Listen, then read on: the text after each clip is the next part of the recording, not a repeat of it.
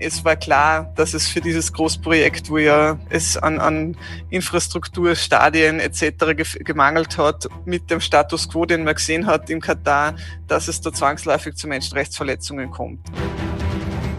Die, sie fühlen sich wie Sklaven, sie fühlen sich äh, ausgenutzt, sie fühlen sich ähm, teilweise misshandelt, teilweise ausgebeutet und das sind, das sind schon äh, sklavenähnliche Verhältnisse, die in diesem Land herrschen. Die Länder, die am meisten daran verdienen an der Entwicklung von Katar, sind ja nicht die Kataris. Das sind ja Europäer zum Beispiel. What we say is always that one death is one too many. Jeder Tote ist einer zu viel. Seit der WM-Vergabe sind in Katar viele Arbeitsmigranten bei Bauprojekten für die Weltmeisterschaft gestorben. Sie haben bei extremer Hitze arbeiten müssen und in heruntergekommenen Unterkünften gelebt, weit weg von den glitzernden Wolkenkratzern in Doha. Der Staat Katar hat sie behandelt wie Menschen zweiter Klasse, ohne Rechte und teilweise sogar ohne Bezahlung. In der zweiten Episode habt ihr erfahren, dass sich Katar die Weltmeisterschaft durch Bestechung zahlreicher FIFA-Funktionäre erkauft hat. Das ist zwar moralisch verwerflich, hat aber zumindest keine Menschenleben gekostet. In dieser Folge wollen wir uns dem Thema widmen, das dem Gastgeberland wohl die meiste Kritik eingebracht hat. Die schamlose Ausbeutung von Gastarbeitern und die angespannte Arbeits- und Menschenrechtslage. Mein Name ist Florian Wurzinger und ihr hört Licht und Schatten, der Podcast zur Fußball-WM in Katar, Episode 3, das richtige Grau. Warum haben so viele Arbeitsmigranten auf den WM-Baustellen ihr Leben gelassen? Wie viele Menschen sind tatsächlich gestorben? Und warum sind sie so schlecht behandelt worden? Gleich zu Beginn dieser Folge drängen sich ein paar Fragen auf. Damit wir sie beantworten können, müssen wir zuerst einmal einen Blick auf die Bevölkerungsstruktur in Katar werfen. Sandra Eick von Amnesty International hat mit uns darüber gesprochen. Es sind sehr viele Arbeitsmigrantinnen. Das heißt, die Bevölkerung von Katar, das ja eigentlich ein recht kleines Land ist, ähm, ist sehr geprägt ähm, durch Migrantinnen, die einfach im Land sind, aber halt dafür, dass sie so viele sind, relativ wenig Rechte haben. Ihr wisst bereits aus unserer ersten Episode, dass Katar Anfang der 1970er Jahre praktisch über Nacht zu einem reichen Land geworden ist. Damals war der kleine Wüstenstaat kaum besiedelt und das Erscheinungsbild von Doha war eher von Sanddünen und nicht von Hochhäusern geprägt. Von diesem Zeitpunkt an holt Katar massenhaft Arbeitsmigranten ins Land. Sie kommen vor allem aus asiatischen Ländern wie Indien, Pakistan, Nepal und Bangladesch sowie aus afrikanischen Staaten mit dem Auftrag, eine Infrastruktur aufzubauen. Heute leben fast drei Millionen Menschen in Katar und rund 90 Prozent von ihnen sind Gastarbeiter. Sie sind also klar in der Mehrheit, aber trotzdem nicht Teil der Gesellschaft, vor allem weil ihre Rechte eingeschränkt sind. Wer verstehen will, warum das so ist, muss sich mit dem katarischen Arbeitsrecht beschäftigen. Hier kommt das Kafala-System ins Spiel. Das ist ein Abhängigkeitsverhältnis zwischen Arbeitgeber und Arbeitnehmer. Das gibt's nicht nur oder gab's nicht nur in Katar, das ist ja in der ganzen Region recht weit verbreitet. Und im Grunde bedeutet das, dass ähm, ein Arbeitsmigrant, eine Arbeitsmigrantin ähm, dem Arbeitgeber komplett ausgeliefert ist. Das heißt, ähm, wenn ein Arbeitsmigrant zu seinem neuen Arbeitgeber kommt, dann passiert das ganz oft, dass als allererstes einmal die ganzen Dokumente abgenommen werden. Und dann ist es so, dass dein Arbeitgeber im Grunde deinen gesamten Tag ähm, bestimmen kann. Das heißt, du bist ihnen dahingehend ausgeliefert, dass du so lange arbeiten musst, solange dein Arbeitgeber sagt, du musst arbeiten. Es steht dir nicht offen, dass du sagst, ähm, eigentlich ist das jetzt nicht unbedingt der Job, den ich haben wollte, ich möchte den Arbeitsplatz wechseln innerhalb von Katar. Ähm, dazu brauchten die Leute eine Bewilligung vom aktuellen Arbeitgeber. Also nur wenn der aktuelle Arbeitgeber sagt, ähm, ja, ist in Ordnung für mich, unterschreibt er das, du kannst woanders um Arbeit äh, ansuchen ähm, in Katar, da ginge das anders bis der Person ausgeliefert. Ähm, genauso hat äh, der Arbeitgeber auch darüber entscheiden können, ob du Katar überhaupt das Land wieder verlassen kannst oder nicht. Also im Grunde ist es eine Form moderner Sklaverei. Die Gastarbeiter können außerdem von einem Unternehmen zum nächsten hin und her geschoben werden. Das ist eine Praxis, die sich für den Arbeitgeber auch rentiert, sagt WDR-Journalist Benjamin Best. Zugleich ist das Kafala-System aber auch ein Wirtschaftssystem, weil nämlich äh, Unternehmen oder auch Einzelpersonen Arbeiter ins Land holen können und diese dann auch weiter vermieten können, quasi. Also sie, es ist äh, es ist nicht nur ein, ein, ähm, ein Abhängigkeitsverhältnis, was, was dort äh, entsteht durch dieses Kafala-System, sondern ähm, Unternehmen in Katar verdienen damit auch Geld. Davor erzählt uns Sandra Eick von Amnesty International, wie die Menschen aus beispielsweise Südostasien überhaupt zu den Jobs in Katar kommen. Also es ist so, dass das die, die Anwerbung der Arbeiter und Arbeiterinnen, die passiert meist in den Herkunftsländern der Leute. Das heißt, da gibt es dann quasi Agenturen, also das kann man sich jetzt nicht so vorstellen wie bei uns, dass da irgendwie ein super Büro oder so, aber da sind halt Leute unterwegs und, und äh, die erzählen halt davon, dass es da Arbeitsplätze gibt, wo man gut verdienen kann, wo man Chancen hat. Ähm, da gibt's dann auch ähm, Beschreibungen, wie die Jobs ausschauen, was dann oft vor Ort irgendwie nicht der Fall ist, dass man wirklich den Job hat, der einem versprochen worden ist. Und dann ist es so, dass aber eben Anwerbegebühren verlangt werden, damit man überhaupt dann quasi ins Land kommen darf. Diese Anwerbegebühren sind illegal, die dürfte es nach den, nach den neuen Gesetzen eigentlich auch gar nicht geben. Aber das sind oft wirklich hohe Summen. Diese Menschen verschulden sich also, um überhaupt in Katar arbeiten zu können. Außerdem wird vor der Abreise noch ihre Gesundheit überprüft. Die Arbeiter werden für die Aufgaben, die sie dann übernehmen, äh, werden zuerst noch einmal quasi, wie man so schön sagt, auf Herz und Nieren geprüft, ob sie auch gesundheitlich in der Lage sind, diese Arbeit zu machen. Ähm, und wenn das alles positiv ausgeht und die Leute auch eben das, das notwendige Geld äh, vorstrecken, dann werden sie über diese quasi Agenturen dann ins Land gebracht. Nach dem medizinischen Check geht es für die Gastarbeiter per Flugzeug in die Wüste. Und die Ankunft am Flughafen in Doha ist durchaus gewöhnungsbedürftig. Der ehemalige Lask-Pressesprecher Andreas Neubauer, ihr kennt ihn ja bereits aus Episode 1, hat sechs Jahre lang in Katar gearbeitet. An seinen ersten Kontakt mit dem Land kann er sich noch gut erinnern. Ja, also das erste Mal, wie ich hingekommen bin, habe ich gedacht, ich bin in einer anderen Welt, muss ich auch sagen. Also jetzt allein, ich kann mich erinnern, wie ich das erste Mal aus dem Flugzeug ausgestiegen bin das war noch nicht der Hamad International Airport, der natürlich top modern ist. Das war der Doha International Airport, der war alles andere als modern. Da hat man noch quasi am, am Rollfeld aussteigen müssen, was aber auch voll spannend war, weil ganz am Anfang, also man sitzt im Flieger drin und da sind halt einige, einige Scheichs anscheinend da an Bord gewesen. Die sind dann am Rollfeld vom Rolls-Royce abgeholt worden. Also sieht man auch nicht alle Tage.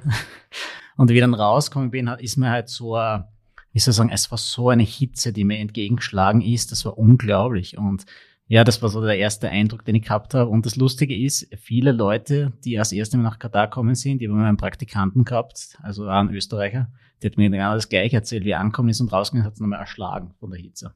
Mit dem Rolls-Royce sind die Gastarbeiter wohl nicht abgeholt worden, denn vom Reichtum des Landes haben sie nichts mitbekommen. Stattdessen haben sie in menschenunwürdigen Zuständen wohnen müssen. Sandra Eick von Amnesty International sagt dazu. Also sehr oft ähm, war und ist es so für die Arbeiter, dass sie in sehr überfüllten Quartieren untergebracht worden sind, wo sie kaum Privatsphäre gehabt haben, also wo in relativ kleinen Räumen dann ähm, zehn, zwölf Leute unterbracht sind in, in Stockbetten ohne irgendeine Rückzugsmöglichkeit, oft einmal auch unter wirklich unhygienischen sanitären Bedingungen, eine kleine Kochnische, wo aber irgendwie auch Ungeziefer herumrennt etc. Und das war halt einfach oft auch deshalb so, also es, es gibt da so es sind eigene Siedlungen quasi entstanden, wo dann die Arbeiter untergebracht worden sind. Und sehr oft war das eben so, dass die ArbeitgeberInnen, um sich ein Stück weit Geld zu sparen, dann gesagt haben, so, okay, du brauchst dann nicht selbst eine Unterkunft zahlen, das ziehe ich von deinem Lohn ab, dafür schlafst du dann in dieser, in dieser Massenunterkunft. Diese Siedlung nennt sich Industrial Area. Hunderttausende Gastarbeiter leben dort auf engem Raum in ihren Unterkünften. Und das nur 25 Minuten mit dem Auto von der glitzernden Innenstadt entfernt. Benjamin Best ist im Jahr 2019 nach Katar gereist und hat sich von diesen Camps ein eigenes Bild gemacht.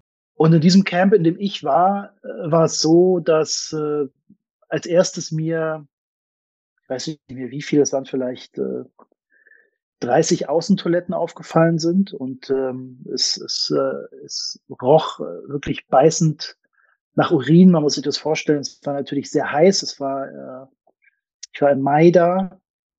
Das heißt, es war schon tagsüber wirklich eine, eine, eine richtige Hitze. Ähm, und äh, ja, es draußen, also auch vor, vor diesen, vor diesen Außentoiletten waren ähm, Wäscheleinen wo, wo die äh, Arbeiter ihre, ihre, ihre Kleidung auf, aufgehangen hatten zum, zum Trocknen. Ähm, in, in der hinteren Ecke standen ähm, alte, ausrangierte Betten, also quasi wie so eine Art Sperrmüll. Also es war äh, ja keine, keine äh, angenehme Atmosphäre, schon, schon außen. Und wir sind dann in, in dieses Camp rein. Äh, und ähm, ja, ich erinnere mich noch, dass die, dass das Treppenhaus sehr dreckig war. Es, lagen Tierchen in, in, den Ecken, Kakerlaken, die, die Wände waren, waren schmutzig. Um die angespannte Situation der Arbeiter zu dokumentieren, hat Best eine Verhaftung riskiert. Denn als Journalist ist man in den Arbeitercamps nicht erwünscht. Teilweise wird das sogar von zivilen Polizisten kontrolliert. Die Lebenssituation der Arbeitsmigranten hat beim WDR-Reporter jedenfalls einen bleibenden Eindruck hinterlassen. Man fühlt sich nicht wie, nicht wie in der dritten Welt, nicht wie in der vierten Welt, vielleicht in der fünften, sechsten Welt. Also es sind, ich habe da teilweise Gebiete gesehen oder auch Unterkünfte, wo es kein Strom gab, kein, flie kein fließend Wasser, also wo diese Menschen wirklich wie Aussätzige behandelt werden, wie, wie Menschen, die, ja, ähm, ähm, deren, deren, deren Schicksal den, den Firmen, den, den Firmenbossen völlig egal ist. Also es waren, es waren schon wirklich sehr, sehr erschreckende Bilder. Wie die Gastarbeiter gewohnt haben, könnt ihr euch jetzt zumindest ungefähr vorstellen. Ebenso unmenschlich waren die Arbeitsbedingungen auf einer Stadionbaustelle in einem Land, wo es im Sommer bis zu 50 Grad heiß werden kann. Und das ohne Aussicht auf dringend benötigte Pausen. Also wir haben auch Belege von auch Security-Mitarbeiterinnen, die aufgrund dieser Bedingungen verstorben sind. Also ja, das, da, da gibt es Berichte, ähm, wonach ähm, sowohl Bauarbeiter als auch ähm, andere ähm, Arbeitsmigrantinnen wirklich keine Pausen zum, zum Trinken in der sengenden Hitze bekommen haben, weil es wirklich so ist, dass einfach jede Minute ausgereizt wird, dass die Leute halt einfach arbeiten. Und eben es ist de facto auch so, dass ähm, sie weit über das erlaubte Maß hinaus ähm, täglich arbeiten müssen, also ein, ein Arbeitspensum an Arbeitsstunden leisten müssen. Also das ist leider nach wie vor traurige Realität. Von diesen Umständen hat Deutschlands Fußballkaiser Franz Beckenbauer offenbar nichts mitbekommen. Nach einer Katarreise lässt sich der FIFA-Funktionär zu folgender Aussage hinreißen. Ich habe noch nicht einen einzigen Sklaven in Katar gesehen. Also die laufen alle frei rum, weder in Ketten gefesselt und äh, auch mit irgendwelcher Büserkappe am Kopf. Also das habe ich noch nicht gesehen. Also wo diese Meldungen herkommen, ich weiß es nicht. Also ich habe mir äh, vom arabischen Raum habe ich mir äh, ein anderes Bild gemacht und ich glaube, mein Bild ist realistischer. Dieses Zitat hat Beckenbauer im Anschluss viel Kritik eingebracht. Auch von Benjamin Best, dem die Arbeiter auf seiner Reise etwas anderes erzählt haben. Sie fühlen sich wie Sklaven, sie fühlen sich ähm, ausgenutzt, sie fühlen sich ähm, teilweise misshandelt, teilweise ausgebeutet. Das sind schon äh, sklavenähnliche Verhältnisse, die in diesem Land herrschen. Das ist äh, moderne Sklaverei, das kann man nicht anders beschreiben. Durch die schlechten Arbeitsbedingungen haben viele Menschen sterben müssen. Wir wollten wissen, wie viele es wirklich waren und sind im Zuge unserer Recherchen auf viele unterschiedliche Angaben gestoßen. Also es schwirren ja vor allem zwei Zahlen herum. Das eine ist die, die Zahl der 6500, die der Guardian äh, mal in einem äh, Artikel veröffentlicht hat. Die andere Zahl, die herumschwirrt, sind die 15.000, die auch aus einer Statistik, die von Katar veröffentlicht worden ist, stammen, wo allerdings ähm, nicht von, von Bauarbeitern die Rede ist, sondern von nicht katarischen Staatsbürgern, die in den letzten Jahren verstorben sind. Wir müssten davon ausgehen, dass die Dunkelziffer extrem hoch ist. Und wir als Amnesty International nennen da jetzt auch keine konkreten Zahlen, dass wir sagen, okay, so viele tausend Menschen sind ähm, umgekommen auf den Baustellen, weil es einfach ähm, eben zu wenige offizielle Zahlen gibt und ähm, weil einfach davon auszugehen ist, dass es ähm, sehr schlecht dokumentiert ist und dass sehr oft Gründe für den Tod von Menschen angegeben worden sind, ähm, die jetzt nicht zwingend irgendwie mit dem zusammenpassen, ähm, was es die Aufzeichnungen hergeben. Vor allem die Zahl der 15.000 Toten ist also mit Vorsicht zu genießen. Denn nicht-katarische Staatsbürger ist ein dehnbarer Begriff. Er umfasst nicht nur Arbeitsmigranten, sondern beispielsweise auch Touristen oder Diplomaten. Wir haben also weitergesucht und sind bei der International Labour Organization gelandet, die im Jahr 2017 in Katar ein Büro eröffnet hat.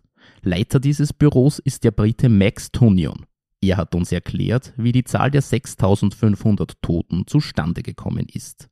The often cited number of 6,500 die Zahl der 6500 Toten bezieht sich auf alle südasiatischen Staatsbürger, die in Katar binnen zehn Jahren gestorben sind. Und sie inkludiert nicht nur arbeitsbezogene Todesfälle, sondern auch die von alten Leuten, Studenten und Kindern. Das ist irreführend. Die Regierung sammelt Daten, aber sie ist nicht in der Lage, die richtige Zahl anzugeben. Weil die richtige Zahl vermutlich niemand weiß, haben wir der Regierung Empfehlungen für eine bessere Datenerhebung gemacht. Laut den Daten der ILO hat es binnen eines Jahres 50 tödliche Arbeitsunfälle und 560 schwere Verletzungen über alle Branchen hinweg gegeben. Jeder Todesfall ist einer zu viel, aber man muss auch das in Relation sehen. Manche nehmen an, dass hier jeder für die Weltmeisterschaft arbeitet, aber zur Spitze der Bautätigkeiten waren 32.000 Menschen für die WM tätig. Das sind weniger als zwei Prozent aller Arbeitskräfte. Auch FIFA-Präsident Gianni Infantino hat sich zu den toten Bauarbeitern geäußert und eine Zahl präsentiert, deren Glaubwürdigkeit, vorsichtig formuliert, bezweifelt werden darf. Äh, die FIFA sagt ja, es gab nur drei Tote auf WM-Baustellen. Ähm, das liegt daran, dass sie, dass sie eben eine, eine ganz eigene Zählweise haben. Die FIFA zählt eben nur die Toten, die wirklich tatsächlich auf WM-Baustellen, also auf WM-Stadionbaustellen umgekommen sind. Wir wissen aber, dass äh, über 30, also insgesamt 34 Menschen äh, auch in, in den Unterkünften gestorben sind, also zum Beispiel im Schlaf, zum Beispiel durch, durch plötzlichen Herztod. Ähm, aber dass es da keine wirkliche Untersuchung gegeben hat. Aber es ist doch völlig absurd, dass ein junger Mann aus heiterem Himmel an einem plötzlichen Herztod stirbt. Noch dazu jemand, der vor dem Abflug nach Katar einen Fitnesstest bestanden hat. Das habt ihr ja gerade erfahren. Es liegt also schon sehr nahe, dass die schlechten Arbeitsbedingungen ein Grund für den Tod von so vielen Menschen sind. Und genau das möchte die katarische Regierung gerne verschweigen. Autopsien werden im Wüstenstaat nur bei Opfern von Gewaltverbrechen durchgeführt. Ungefähr drei Viertel der Todesfälle bleiben ungeklärt. In den Totenscheinen der verstorbenen Arbeiter ist dann meist von einem natürlichen Tod zu lesen. Ja, es ähm, erspart einem natürlich irgendwie ähm, Fragen nach, nach dem Hergang des Todes. Weil, also es scheint so von den ähm, Todesscheinen, die jetzt ähm, unsere Kolleginnen untersucht haben, scheint es echt so, dass das ein bisschen so äh, ein Standard ist, der halt ausgeführt wird. Äh, da gibt es den Totenschein und dann wird halt irgendwie bei der Todesursache wird eben natürlicher Tod oder Herz-Kreislauf-Versagen, ohne jetzt nähere Gründe zu nennen, einfach reingeschrieben. Also es dürfte echt ein bisschen so ein Automatismus sein, das schreibt man halt rein. Weil sonst müsste man halt irgendwie näher darauf eingehen, wenn man Autopsie macht und dann merkt man halt, okay, Herz-Kreislauf-Versagen aufgrund von ähm, Hitzeeinwirkung und De Dehydrierung ähm, über Stunden hinweg. Und das ist eben nicht im Interesse derer, die die WM ausrichten, dass das dann so genau unter untersucht wird. Ein weiterer Vorteil für die WM-Ausrichter ist außerdem, dass bei einer ungeklärten Todesursache keine finanziellen Entschädigungen ausgezahlt werden müssen. Darauf warten viele Hinterbliebene der Toten in Indien, Nepal oder Pakistan vergeblich.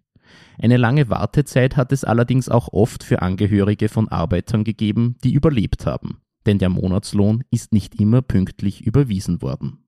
Das ist eben auch ein großer Kritikpunkt. Oft ist es so, dass diese Firmen auch von, von einflussreichen Familienstämmen ähm, geführt werden und dass die katarische Regierung ähm, aus dem Grund ja nicht, nicht mit allergrößter Konsequenz gegen diese Unternehmen vorgeht. Äh, und so, und so äh, kann man sich das erklären, dass eben immer wieder Arbeiter monatelang auf ihren Lohn warten, warten müssen. Zudem gibt es auch eben sehr viele konservative Stimmen in Katar, die äh, diesen Reformprozess der Regierung eben nicht un unterstützen, die zum Beispiel das, das Kafala-System äh, weiter beibehalten wollen und die auch dieses, dieses Abhängigkeitsverhältnis ähm, weiter, weiter beibehalten möchten. Ja, ihr habt richtig gehört. Die katarische Regierung hat tatsächlich einen Reformprozess gestartet, mit dem Ziel, die Arbeitssituation der Gastarbeiter zu verbessern und die Ausbeutung zu verhindern. Bereits im Jahr 2014 ist eine Reform des Kafala-Systems angekündigt worden. 2017 ist dann ein Mindestlohn von 1000 Rial gekommen. Das entspricht ungefähr 270 Euro. Und im selben Jahr ist auch die International Labour Organization nach Katar gekommen. Das habt ihr ja bereits gehört. Von Fortschritten hat Benjamin Best bei seiner Reise im Jahr 2019 allerdings wenig mitbekommen. Er sieht das Engagement der ILO auch kritisch der große Kritikpunkt ist, dass die ILO wenig Druckmittel hat und ähm, nicht mit äh, Sanktionen zum Beispiel Katar belegen kann, sondern äh, sie, sie nehmen eher eine, eine beratende Funktion ein. Dazu muss man wissen, dass Katar dieses Projekt auch selber finanziert. Katar zahlt äh, bis zu 25 Millionen Euro für dieses, für dieses Projekt. Und da stellt sich natürlich auch die Frage, wie unabhängig die ILO überhaupt in dieses Projekt gegangen ist und wie unabhängig die ILO ähm, diesen Reformprozess auch äh, kritisch begleiten kann. Hauptverantwortlich für diesen Reformprozess ist Max Tunion. Wir haben bei ihm nachgefragt, wie groß die Abhängigkeit von katarischem Geld bei der ILO wirklich ist. Es gibt vielleicht einige Missverständnisse darüber, was die ILO ist. Wir sind ja keine NGO, wir sind eine Agentur der Vereinten Nationen und wir sind mit der katarischen Regierung auch nicht immer einer Meinung. Wir erhalten vom Staat Katar für unsere Aktivitäten 25 Millionen Dollar über sechs Jahre. Damit können wir unsere Arbeit finanzieren. Da geht es um Forschung, Ausbildung und Kommunikation mit den Gastarbeitern. Aber mein Gehalt wird damit nicht finanziert. Das ist davon getrennt. Dieses Geld ist dafür verwendet worden, um das Kafala-System zu reformieren. Es war aber nicht die einzige Veränderung, die Tonion mit seinem Team vorangetrieben hat. Es war sehr klar, dass wir eine Veränderung beim Kafala-System und generell mehr Gerechtigkeit für die Arbeiter gebraucht haben. Wir haben nie gesagt, dass Kafala abgeschafft wurde, sondern wir haben die problematischsten Elemente davon beseitigt. Die Arbeiter brauchen zwar immer noch einen Sponsor, um mit einer Arbeitsgenehmigung ins Land zu kommen, aber das gibt es auch in vielen anderen Ländern, einschließlich in Europa. Aber am wichtigsten ist, ist, dass die Arbeiter das Land ohne Erlaubnis ihres Arbeitgebers verlassen dürfen und vor allem dürfen sie den Job wechseln. Und das trägt grundlegend dazu bei, dieses Machtungleichgewicht zwischen Arbeitnehmern und Arbeitgebern auszugleichen. Während seiner Zeit in Katar war auch Andreas Neubauer ein Gastarbeiter. Dabei versteht es sich von selbst, dass sich sein gut bezahlter Job im Marketing der Aspire Academy nicht einmal ansatzweise mit der Tätigkeit eines Baustellenarbeiters vergleichen lässt. Denn es gibt einen großen Unterschied zwischen einem Gastarbeiter aus Europa und einem Gastarbeiter aus Südostasien. Also Leute wie ich, also Europäer, werden dort nie als Gastarbeiter bezeichnet. Was auch spannend ist, äh, wir werden immer als Experts bezeichnet, aber die in den Jobs, die halt wirklich nicht viel verdienen, das sind dann quasi die Gastarbeiter. In Wirklichkeit sind wir alle Gastarbeiter, weil wie gesagt, wenn, wenn ich, wenn du gekündigt wirst dort, egal was für Level, musst du aus dem Land sofort wieder raus. Also von den Rechten her ist es also vom Gesetz ähnlich, aber man muss halt auch sagen, man, man merkt schon, dass es halt, dass man schon irgendwie auch nach seinem Reisepass beurteilt wird. Also muss man sagen, Europäer, kommen dann wahrscheinlich nach den Kataris, dann kommen wahrscheinlich halt ähm, ja, Asiaten, dann Afrikaner und so weiter. Also es ist da schon ein bisschen, ein, ich will nicht sagen ein Pyramidensystem, aber Ja, also vom Status her, man merkt da schon, dass da einfach Unterschiede sind. Man könnte es auch als Zweiklassengesellschaft bezeichnen. Dieses Beispiel zeigt, dass es trotz vieler Verbesserungen im Emirat immer noch viele Dinge gibt, die nicht passen. Ein hoffnungsloser Fall ist Katar jedenfalls nicht. Das zeigt auch die Kampagne Gelbe Karte für Katar von Amnesty International. Wir haben uns schon überlegt, da so aus der Fußballdenke heraus, wenn man am Spieler die rote Karten zeigt, dann ist es vorbei, dann ist er draußen aus dem Spiel. Während die gelbe Karten ist jetzt schon etwas, es ist eine Verwarnung und aber trotzdem so der Ansporn, es besser zu machen. Also du kannst noch weiterspielen, aber bitte irgendwie spiel fair weiter. Und das war ein bisschen so der Grund, warum wir gesagt haben, na, wir geben nicht gleich rot, sondern es ist gelb, weil wir uns ja hoffen, dass sie es besser machen. Nicht gelb, nicht rot, sondern bunt sind viele Spieler zu Beginn der Weltmeisterschaft auf die Menschenrechtssituation zugegangen. Zumindest hätten sie es mit der One Love Kapitänsbinde versucht, bis sie von der FIFA unter Androhung von Bestrafungen verboten worden ist. Journalisten sind mit bunten T-Shirts zu ihren Arbeitsplätzen im Stadion gekommen, aber einem Kollegen aus den USA soll der Eintritt gerade deswegen verwehrt worden sein.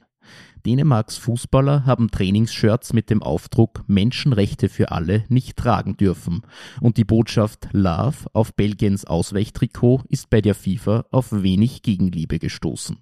Wie das alles mit den Werten des Fußball-Weltverbands zusammenpasst, müsst ihr selbst beurteilen. Aber wie geht's nach der WM weiter? Verbessert sich die Lage für Gastarbeiter und die LGBTQ-Community auch über die WM hinaus? Mehr dazu hört ihr in der fünften Episode. Nur eines vorweg, das Vertrauen in die gesetzten Schritte ist enden wollend. Einerseits, weil viele Kataris deutlich konservativer denken als die Regierenden. Andererseits, weil gewisse Aktionen die Verbesserungen konterkarieren. Wie beispielsweise die Aussage des WM-Botschafters Khalid Salman, der in einem Interview Homosexualität als geistigen Schaden bezeichnet hat. Aber Katar braucht diese Reformen, wenn es seine wirtschaftliche Vormachtstellung nachhaltig ausbauen möchte und vor allem, wenn das Image verbessert werden soll.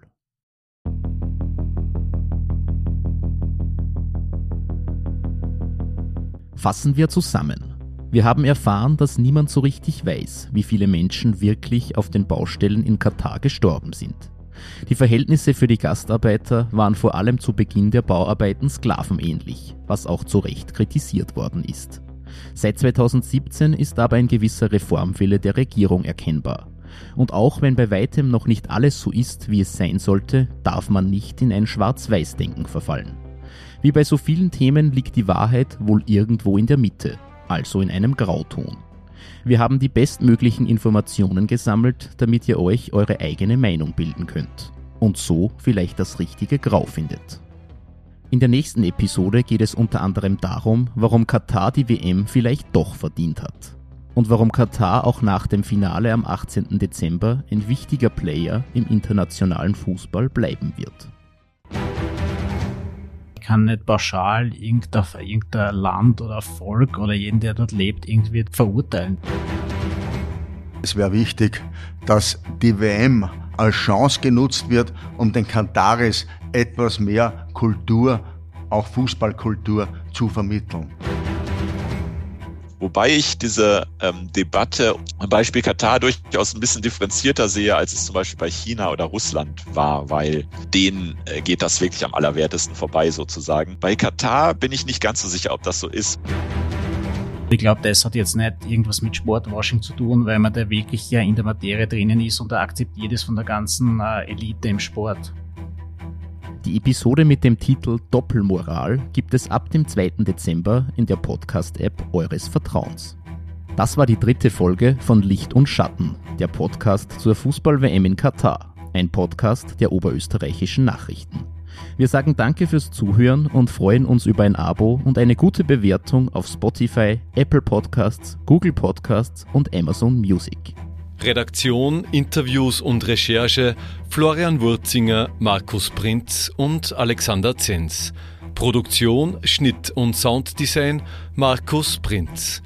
Moderation Florian Wurzinger. Voice-Over Klaus Mittmannsgruber. Layoutsprecher Klaus Mittmannsgruber. Musik Elon Perez sowie Maya Belsitzman mit Martin Efrat. Interviewpartner in dieser Folge waren Sandra Eick, Benjamin Best, Andreas Neubauer und Max Tönjen.